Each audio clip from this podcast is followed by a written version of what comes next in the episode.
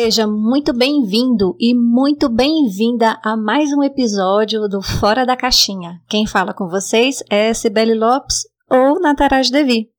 E hoje eu separei a pergunta que mais me fazem. Como é a massagem tântrica, Sibeli? E eu tenho que confessar uma coisa para vocês. Um pouco difícil para mim responder essa pergunta. E aí você deve estar se perguntando: nossa, mas ela não sabe responder? Não, eu sei sim.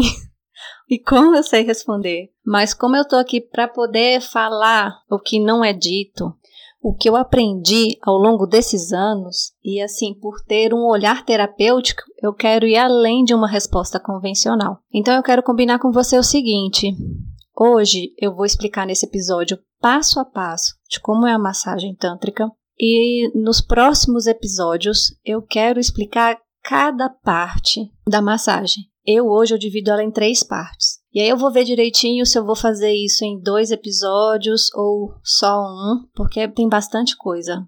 Acredite. Mas vamos começar pelo passo a passo, ok? Então, imagina que você vai chegar lá no meu consultório. Primeira coisa, eu vou conversar com você. Eu quero saber quem você é, por que, que você está ali, por que, que você, nesse momento da sua vida, você escolheu receber uma massagem tântrica? Se você tem alguma expectativa daquele trabalho, aquilo que você imagina que possa te ajudar, ou se você está indo porque você leu alguma coisa na internet ou escutou o depoimento de alguém, de alguma amiga e acha que aquilo ali vai acontecer com você. Então a primeira parte da massagem é uma conversa para eu saber quem eu estou atendendo e como, a partir dessa conversa, vou atender essa pessoa, que cuidados que eu vou ter, beleza? Eu vou tirar as dúvidas da pessoa, vou falar um pouco de mim, qual a forma que eu trabalho. Passada essa fase, eu peço para a pessoa deitar de bruço no tatame, e aí, dependendo da queixa da pessoa, pode ser um toque leve, ou pode ser um toque mais pesado, ou posso misturar os dois.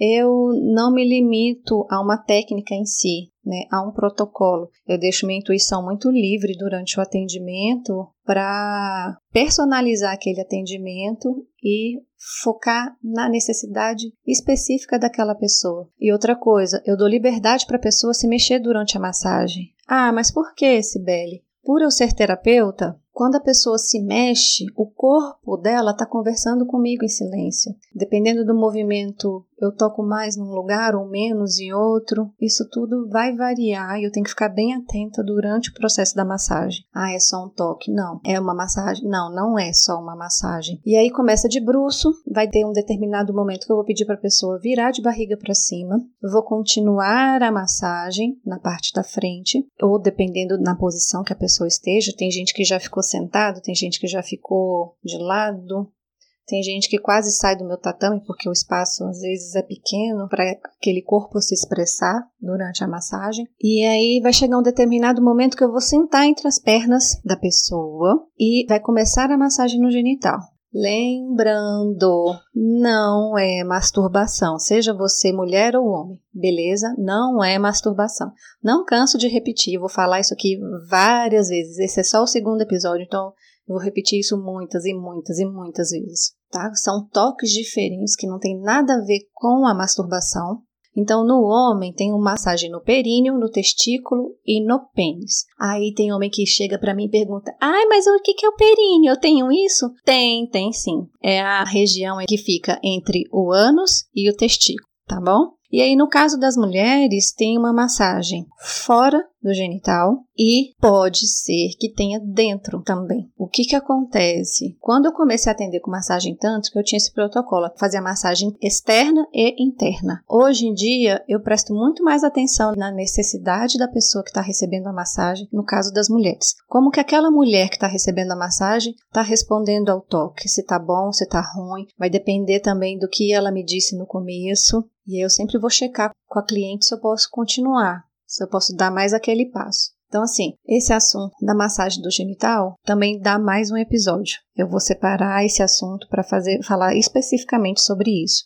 E aí eu faço a massagem na região íntima da pessoa. E aí, devagarzinho, eu vou sinalizando para o corpo que a massagem acabou, vou reduzindo os movimentos, vou parando o meu toque. E aí eu saio de onde eu tô, vou para o lado da pessoa, eu espero ela ir voltando aos poucos de todo o processo que ela passou ali e a gente conversa. Pergunta se ela tá bem e aí eu vou explicar para ela o pós-massagem, o que, que ela pode esperar dali. Eu falo que a massagem começa ali, quando termina. Louco isso, né? Eu dizer isso, mas é. A massagem começa quando termina o toque. Por quê? Porque se você está achando que é só aquilo ali, aquela uma hora, enquanto você está sentindo aquelas sensações, sinto muito te dizer, mas não é só isso. Essa massagem ela mexe em coisas muito profundas e muda a vida de algumas pessoas. Então é por isso que eu tenho feedback, porque as pessoas estavam atentas, elas estavam mais conscientes e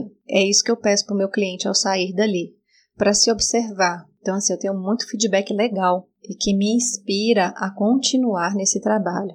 Eu falo por mim, a minha experiência foi de que eu só fui ver o resultado da massagem tântrica com um mês depois. Eu achava que era só a massagem, passar por aquela experiência de sentir, sentir prazer, seja lá o que for. Mas não é só isso. Então, assim, ao longo desses anos, eu fui adquirindo toda essa percepção e esse cuidado de atender essa pessoa e de explicar para ela como é a massagem, tá bom? É assim que eu atendo então é isso. Fica combinado que nos próximos episódios eu vou falar sobre as etapas da massagem tântrica, tá? Bom, eu vou ficando por aqui, mas eu vou deixar antes os meus contatos.